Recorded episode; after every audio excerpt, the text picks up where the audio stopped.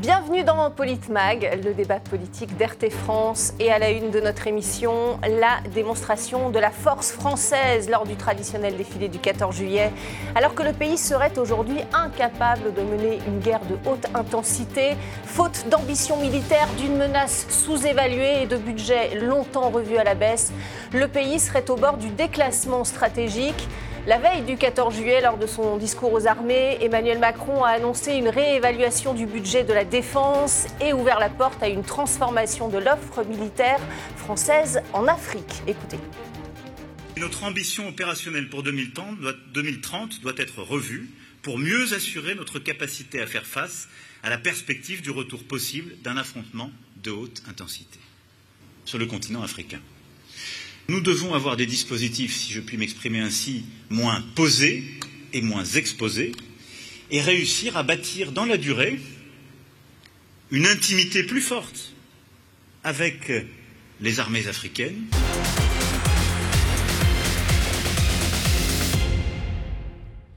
Et pour en parler avec moi sur ce plateau, Didier Maisto, éditorialiste RT France. Bonjour Didier. Bonjour. Ravi de vous avoir avec moi. Et face à vous, Éric Revel. Bonjour Éric, ravi de vous retrouver.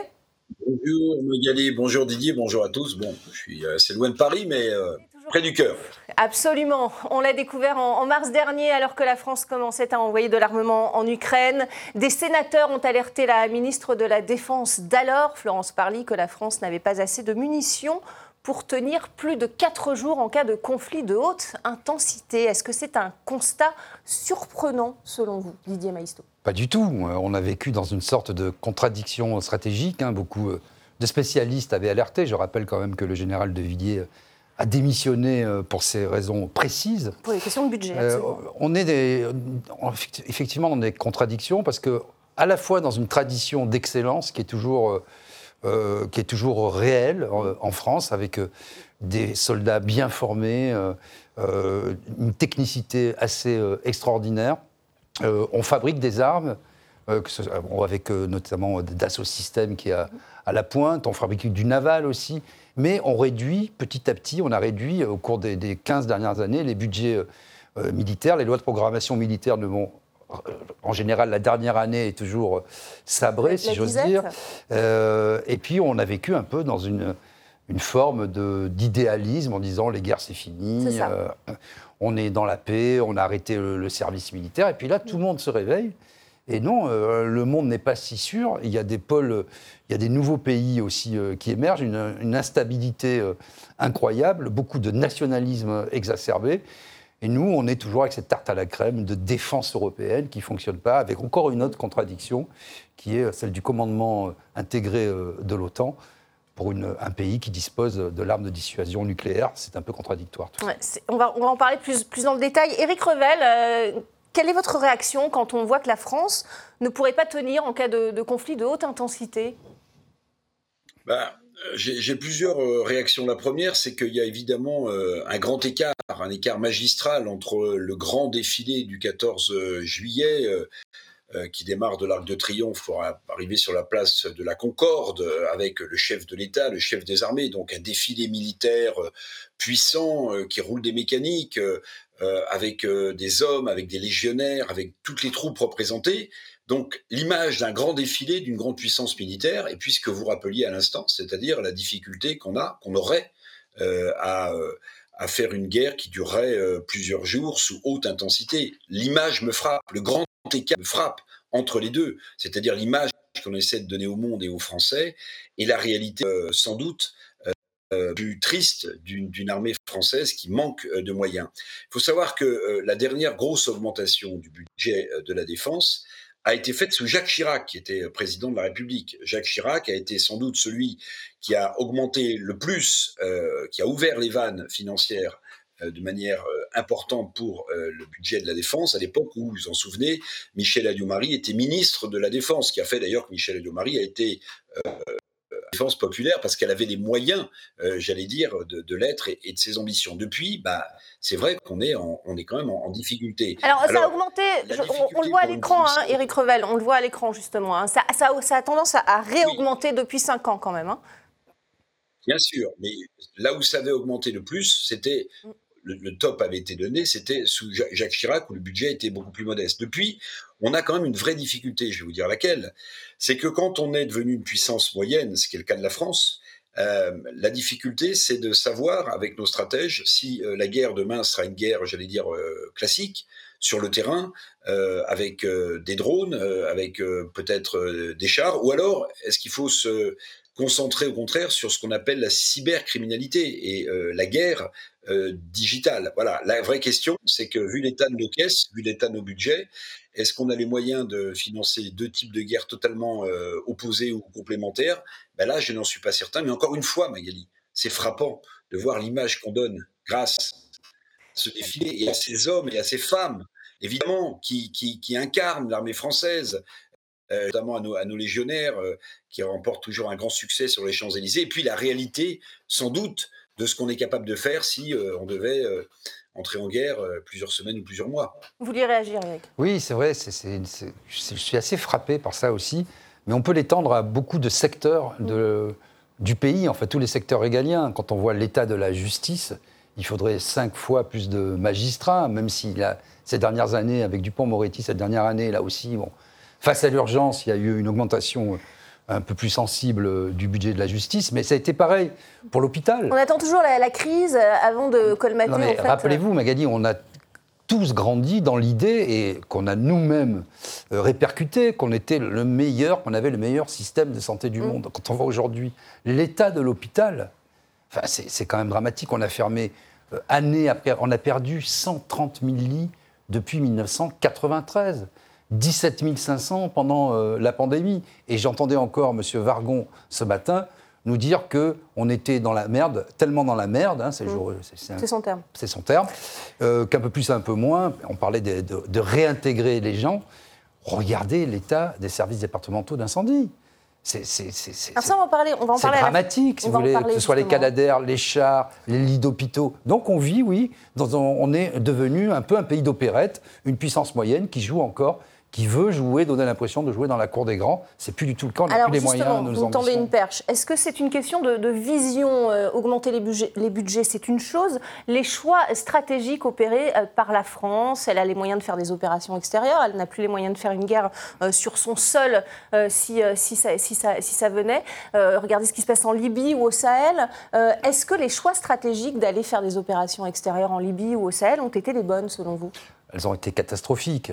Euh, elles ont été d'abord euh, mises en œuvre par des gens comme Bernard-Henri Lévy, des bédicistes de plateau, euh, qui viennent comme ça embarquer les pays, des pays entiers, et notamment la France, dans des conflits où on n'a rien à y faire.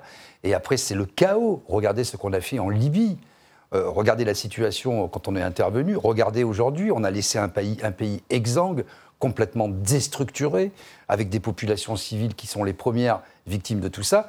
Et puis, bien sûr, on peut imaginer le lien, certains le font et je le fais aussi, que ça suscite des vocations terroristes, puisqu'on est perçu comme un envahisseur, comme des armées d'occupation. Et je pense que voilà, il faut là aussi. Ce sont des choix politiques et stratégiques. Euh, ce n'est pas simplement une question de moyens. Sans doute, euh, quand le président de la République parle de, de, euh, changer la, stratégie, changer la stratégie d'être dans des, euh, des, positions moins posées, justement. Peut-être a-t-il ça en tête, il faudra le lui euh, demander. Pour l'instant, on est dans la déclaration d'intention, mais je pense qu'on n'a plus grand-chose à faire dans des guerres qui ne nous concernent pas. C'était euh, aussi un des faits d'armes de Jacques Chirac. Euh, qui a été le premier à dire euh, ne pas s'engager en Irak, on n'a rien à y faire. Ça a été le chaos, l'Irak, après aussi. Il faut voir qu'on a déstabilisé euh, toute cette partie régionale avec des fortes implications dans le, dans le monde entier.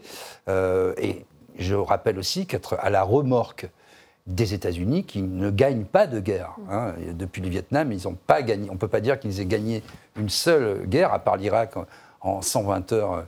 Euh, mais là, c'était euh, encore de la com, puisque c'était un tout petit pays. On nous avait fait croire que, voilà, il y avait des armes de destruction massive. L'histoire a démontré le contraire.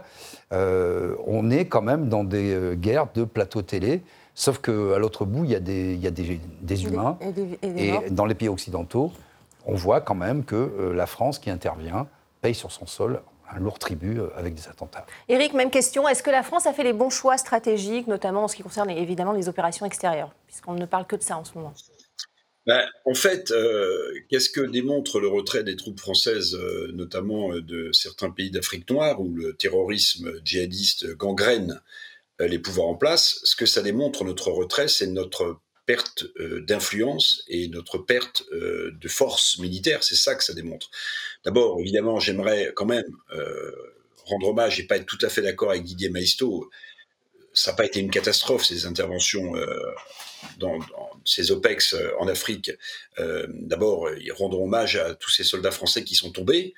Euh, sur le sol, sur un sol étranger au, nom de, la France. Mais pourquoi ça n'a pas été une catastrophe? Parce que en réalité, c'était un peu la zone historique d'influence de la France, l'Afrique noire, puisque nous avons colonisé ces pays, puis nous les avons décolonisés. Donc il y avait une sorte d'obligation morale euh, et stratégique à ce que la France euh, empêche euh, le djihadisme, l'islamisme de gangréner ces pays. Or, nous avons échoué à, maintenir ce, cap. là où Lydia a raison, me semble-t-il, c'est que souvent les pouvoirs locaux ont plus ou moins dressé les populations contre l'intervention des militaires français, alors que, évidemment, le but, c'était quand même de les protéger, euh, ces populations, euh, de ce terrorisme islamiste, et d'empêcher aussi, hein, évidemment, on n'est pas naïf, qu'ils viennent euh, dans notre pays. mais surtout, notre retrait, la fin de la force Barkhane, par exemple, c'est quand même la démonstration que nous avons échoué dans nos buts et que nous n'avons plus les moyens de nos ambitions géopolitiques. C'est ça que ça veut dire. et la France n'a pas d'autre choix aujourd'hui. La France n'a pas d'autre choix aujourd'hui. On le voit bien d'ailleurs dans les déclarations d'Emmanuel Macron. Euh, concernant d'autres conflits que de se replier sous l'aile protectrice de l'OTAN, parce qu'en réalité, la défense européenne, vous en souvenez, puisque vous montriez des images du 14 juillet, euh, commençait euh, tambour en tête avec un défilé devant François Mitterrand, où la première, pour la première fois, un, un détachement européen franco-allemand avait défilé et devant être l'embryon d'une défense européenne. En fait, il n'y en a pas. Nous n'avons plus la puissance militaire d'être seuls. Nous n'avons jamais vu une Europe de la défense naître. Il nous reste que la carte de l'OTAN à jouer. Mais puisqu'on parlait du général de Gaulle, mais vous vous rendez compte, de Gaulle qui voulait être indépendant des États-Unis, qui voulait avoir une politique euh, étrangère indépendante des États-Unis, en fait, euh, aujourd'hui, la France n'a pas d'autre choix que d'épouser la stratégie euh, géopolitique des États-Unis. C'est un constat, à mon sens, qui est, terrible, qui est terrifiant. Bon, maintenant, on peut aussi se dire les choses vraiment. Général de Gaulle, personnage historique prodigieux, mais déjà à l'époque, la France battue avec euh, et libérée grâce au concours euh, des, armées étrangères pour la Seconde Guerre mondiale, c'était déjà un pays quand même qui vivait une sorte de déclin. Mais le génie politique du général de Gaulle, c'est d'avoir fait et d'avoir dit que cette nation battue lors de la Seconde Guerre mondiale était une grande puissance, et elle l'était pour l'extérieur, parce qu'il représentait et incarnait la France, déjà à l'intérieur dans les années 50, 60, 70, la France était un pays en difficulté bien, sur bien des plans. Didier, vous vouliez réagir Oui, où on peut sans doute être d'accord, c'est que moi je dis je ne dis pas que ça a été un échec total. Mhm. Je parle de catastrophe surtout pour le, retrait. Quand on prévoit rien, quand vous regardez la zone du Sahel, je ne sais pas, c'est 10 à 15 fois la France, parce qu'elle traverse euh, le, continent africain d'est en ouest. c'est des étendues désertiques avec des groupes djihadistes, mais absolument gigantesques. Et comme tout s'est effondré. Et peu de soutien européen. Peu de soutien européen. Tous ces gens-là ont récupéré toutes les armes en fait euh, qu'on avait nous-mêmes euh, livrées euh, et, les États-Unis également. Je me souviens quand même de François Hollande sur un char en disant on a gagné, c'est fini, etc. On en est très loin. ça c'était au Mali, hein. c'était la libération de, de Mais, mais si vous voulez, voilà, il faut quand on quand on se retire, il faut aller au bout de la mission. Et là, on a, on a laissé le chaos un, peu partout. Donc aujourd'hui, voilà, ce sont des, des, hordes de gens qui terrorisent les populations, aussi les populations locales, et qui les enrôlent euh, très très jeunes, hein, euh, qui les retirent aux familles, euh, c'est terrible. Et des massacres perpétrés également chez les chrétiens. On va, on va en parler, la France qui, est priée de, qui a été priée de, quitter le Mali, 10 années de présence, on l'a dit, 58 morts pour les opérations Serval et Barkhane, des militaires perçus comme une, une armée d'occupation. Du coup, on, l'a entendu d'ailleurs dans le discours d'Emmanuel Macron, la France veut changer de, stratégie au Sahel. d'ailleurs, les nouveaux ministres des Affaires étrangères et des armées ont fait leur premier déplacement au Niger. On le voit, c'était il y a quelques jours. Écoutez Catherine Colonna, Nous sommes là pour marquer l'engagement de la France aux côtés des autorités nigériennes et de façon à répondre du mieux possible aux besoins que vous nous exprimez, que ce soit en matière d'aide au développement, de euh, sécurité, lutte contre le terrorisme, vous l'avez dit, Monsieur le Ministre, mais aussi pour euh, aider le Niger à faire face à l'insécurité alimentaire qui progresse dans le monde. Éric Revel, on a entendu le chef de l'État, vous venez d'entendre euh, Catherine Colonna changer de, stratégie au Sahel, euh, ne plus être euh, d'ailleurs les seuls commandants sur, le théâtre des opérations, être sous commandement africain, gagner les cœurs des Africains, développer l'aide au développement.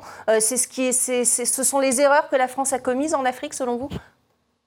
Bah, écoutez, je, moi, je vois pas un, changement de stratégie si flagrant que, cela, parce qu'en réalité, très souvent, quand nous avions des opérations militaires sur place, euh, que ce soit en Afrique ou, ailleurs, euh, les armées étrangères, entre guillemets, forment, forment des militaires locaux à apprendre à se défendre en fournissant du matériel et encore une fois en, formant les gens.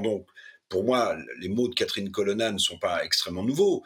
Euh, elle y ajoute le développement économique. Mais euh, attendez, euh, le développement économique, la coopération économique, l'aide française au développement, ça a des décennies, ça fait des décennies tout de même que la France aide ou fait de de l'aide économique à ces pays. Alors évidemment, euh, il n'y a pas de naïveté dans mes propos. On sait très bien que l'aide économique, c'est aussi euh, une façon euh, d'aider à faire du business plutôt avec des entreprises françaises. Tout cela est vrai, mais qu'est-ce qu'il y a de nouveau dans l'idée que les, armées africaines seraient leaders avec l'aide peut-être de, Français, que l'on ferait davantage de développement économique, tout ça, pardon, mais pour moi n'est pas extrêmement neuf. Dans la réalité, c'est que la France est supplantée gagner davantage les cœurs plutôt que d'axer tout sur le, la, réponse militaire.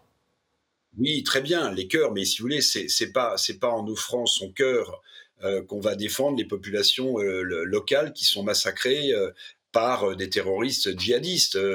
Euh, vous voyez, il y, a une vision un peu euh, quand même euh, bisounours, mais la réalité, c'est que en Afrique, la France a perdu son influence. Alors plein de gens vont s'en réjouir, hein, puisqu'on montrait du doigt le précaré français en Afrique, vous savez, la grande époque de Jacques Faucard, en disant c'est un scandale, c'est du néocolonialisme déguisé. Bah, très bien, les Français bah, sont en train de, plier bagages, et puis derrière, vous avez notamment les Chinois qui viennent faire leur marché, qui rachètent des terres agricoles, qui rachètent des produits agricoles, voilà, et les Africains semblent plus ou moins s'en contenter. Donc, moi, je ne crois pas qu'il y ait beaucoup de choses euh, de nouvelles dans, ce que dit la ministre des Affaires étrangères, Catherine Colonna. Pour moi, pardon, je vais être un peu défaitiste, mais euh, c'est la confirmation euh, du, du, lent affaiblissement de la France dans cette partie du monde. Mais encore une fois, certains s'en réjouiront en disant, eh ben, on tire une, un trait définitif sur notre néocolonialisme, et d'autres comme moi euh, considéreront que, euh, euh, tout comme la francophonie est une part importante de l'image de la France à l'étranger, eh bien, défendre des populations africaines avec lesquelles on a des liens historiques, qu'on le veuille ou pas, bah, ça faisait partie quand même d'une image forte construite de la France. Tout ça est en, est en train de partir, est en train de partir à l'eau. Pour vous, c'est un aveu, d'échec. Euh, Didier Maisto, comment est-ce que vous voyez les choses? Est-ce que la France a, donné trop de réponses militaires et pas assez d'aide au développement, par exemple? Je ne dirais pas ça. Hein. Je dirais que c'était assez équilibré. Je suis, d'accord avec Eric Revel. Euh, la France a beaucoup fait.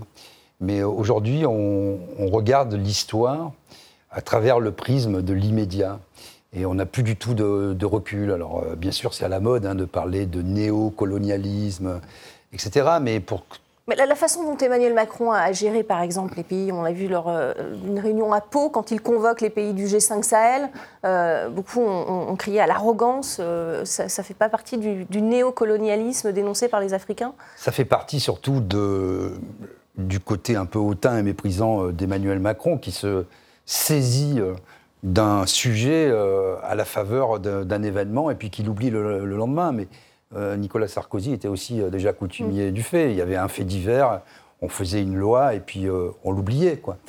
donc cette tradition, elle est séculaire. La francophonie, c'est très important mm. dans, le monde africain, dans le monde arabe aussi. quand vous allez en Égypte, on a encore, encore une, bonne image. Il suffit de voyager un petit peu pour voir comment la France est perçue, mais elle est de moins en moins bien perçue. Et effectivement, si on parle de réel politique, la Chine est en train de pratiquer un expansionnisme à la fois économique, mais je dirais économico-militaire, en fait, hein, avec des visées expansionnistes assez claires. Euh, y compris d'ailleurs sur la Nouvelle-Calédonie et, d'autres sphères euh, dans le monde. Alors justement, et, voilà. vous me tendez une perche, puisque regardez, euh, selon Arnaud Dangean, député européen et spécialiste des questions de défense et de sécurité, la fin du, du contrat du siècle avec les Australiens montre bien ce risque de déclassement stratégique de la France. Regardez. Ce désastre diplomatico-industriel révèle un phénomène bien français le décalage entre des ambitions déclamées avec emphase et la réalité de nos moyens qui a bien du mal à coller à ces incantations. Euh, c'est très français, dit-il. Euh, finalement, on n'a pas les moyens de nos ambitions, notamment dans la zone Indo-Pacifique, par exemple. Oui, et puis il y a aussi, je parlais de contradictions stratégiques. Mmh. C'est très compliqué pour un pays comme la France qui n'a jamais complètement résolu cette, cette équation d'être à la fois le pays des droits de l'homme qui veut faire progresser. Euh, On parle toujours avant de savoir. voilà, et puis qui est aussi quand même euh, un exportateur, le, deuxième ou le troisième exportateur d'armes euh, dans le monde, et qui est obligé de, de, voilà, de, de, faire des compromis avec différents pays qui ne sont pas toujours des démocraties. Donc après, vouloir exporter un modèle démocratique, républicain. Non, mais ne serait-ce que jouer dans la cour des, grands, dans la zone Indo-Pacifique. Est-ce qu'on en a les moyens, par exemple? On en a les moyens si on se les donne. Si vous voulez, c'est pas simplement, comme le disait Eric Revel. Pas deux frégates qui vont, qui vont faire qu'on est. Oui, un mais à un moment, si vous voulez, quand on a du génie politique, la France, quand, à l'échelle du monde, quand on regarde, vous, vous regardez en, en, termes de population, en termes de superficie, de territoire, de PIB, etc., c'est pas un très grand pays mais elle a pesé dans le monde parce qu'elle a su justement, par son exemple, par la francophonie, par sa langue, par sa culture. Mais si vous voulez, c'est très important la francophonie. C'est pas simplement une idée, on parle tous français, c'est super. C'est une vision du monde, ce sont des outils informatiques. On est infoutu d'avoir un outil de recherche comme Google, etc. la vision du monde, c'est peut-être ça la clé. Mais la vision du monde, c'est d'abord une langue. C'est d'abord une langue, c'est d'abord une culture. Si vous fournissez tout ça, si vous laissez des géants du net comme euh, Alibaba ou, Google de l'autre côté, les GAFAM, qui en plus ne payent pas d'impôts, c'est un autre sujet, euh, imposer leur vision du monde, ben, vous êtes appauvri, vous ne pouvez plus rayonner dans le monde. Merci en tout cas. ce sera le mot de la fin. Tout de suite, le, le coup de cœur, coup de gueule de Politmag.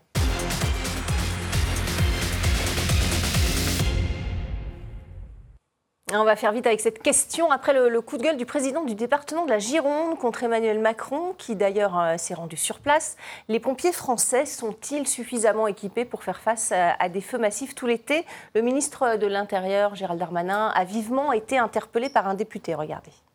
Il n'y a aucun décès, ni chez les sapeurs-pompiers, ni, ni, ni chez les 45 000 personnes qui ont été déplacées.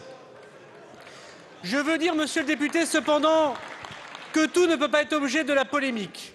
Il n'y a pas neuf Canadair, comme vous l'avez évoqué, il n'y a pas neuf avions. Il y a 21 avions et 35 hélicoptères. Nous avons la plus grande flotte européenne la plus grande flotte européenne de lutte contre le feu. Didier, une réaction Est-ce qu'il y a une polémique vraiment à avoir sur ce, sur ce nombre de Canadair Il n'y a euh pas une polémique, mais on voit bien que c'est quand même pas très adapté. D'abord, on n'a pas la première flotte euh, européenne. Deuxièmement. Avec 12, c'est le cas, euh, non?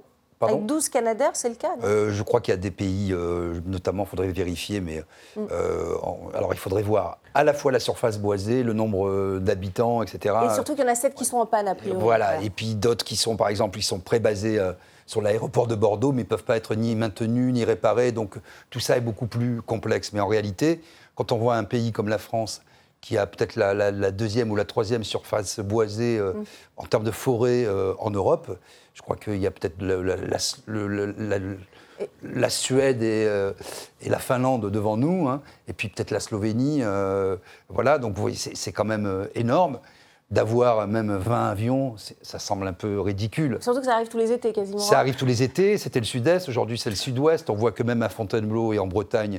Euh, bah, monde d'arrêt, ce qui est exceptionnel. Et les spécialistes nous disent que ça va se multiplier et s'étendre. Donc euh, il faut prendre la mesure de tout ça. Éric Revel, il y a une polémique selon vous sur, euh, sur cette question du, manque ou pas de, de Canadair pour éteindre les, feux en France Je ne sais pas si on a une, mais en tout cas, je sais pas si on a une, mais en tout cas, il ne devrait, pas y en avoir parce que quand vous voyez le, courage des, des, pompiers en Gironde pour éteindre ces incendies, quand vous voyez l'abnégation, le dévouement de tous ces des gens, et parfois aussi des bénévoles, hein, qui se battent sur le terrain pour éviter les drames humains. Bon, ce qui est important, quand même, ce qu'a rappelé Gérald Darmanin, c'est qu'à ce stade, hein, il n'y a pas eu de victimes euh, ni dans les dizaines de milliers de personnes qui ont été déplacées, ni euh, dans les soldats euh, du feu.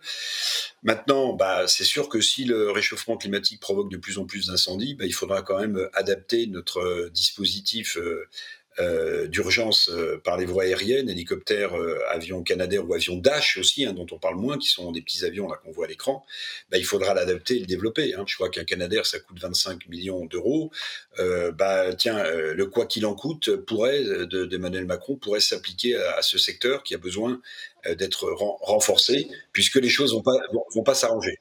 Il y aurait une réponse européenne peut-être aussi pour avoir une flotte commune. Vous vouliez rajouter quelque chose, Didier Tricot Oui, aussi tous les métiers à vocation ont été euh, quand même très euh, battus en brèche. Je voudrais juste rappeler que les pilotes euh, d'avions bombardiers ne sont pas classés comme métiers à risque, ils vont l'être bientôt. Et je rappelle quand même que le salaire, c'est 1700 euros pour risquer sa vie. 1700 euros. Et qu'il y a aussi beaucoup de pompiers qui ont été suspendus parce qu'ils ne sont pas et qui vaccinés. ne sont pas réintégrés. étant donné le, le nombre. Alors qu'on manque cruellement et que les pompiers eux-mêmes saluent les populations civiles qui viennent les aider. Absolument, ils ne sont pas en contact en plus comme dans les hôpitaux euh, avec des patients. Merci beaucoup, c'est la fin de, de Politmag. Merci Eric Revel, merci à vous Didier Maestro. Merci. Et, et merci à vous pour votre fidélité. On se retrouve euh, très vite, restez avec nous sur RT France.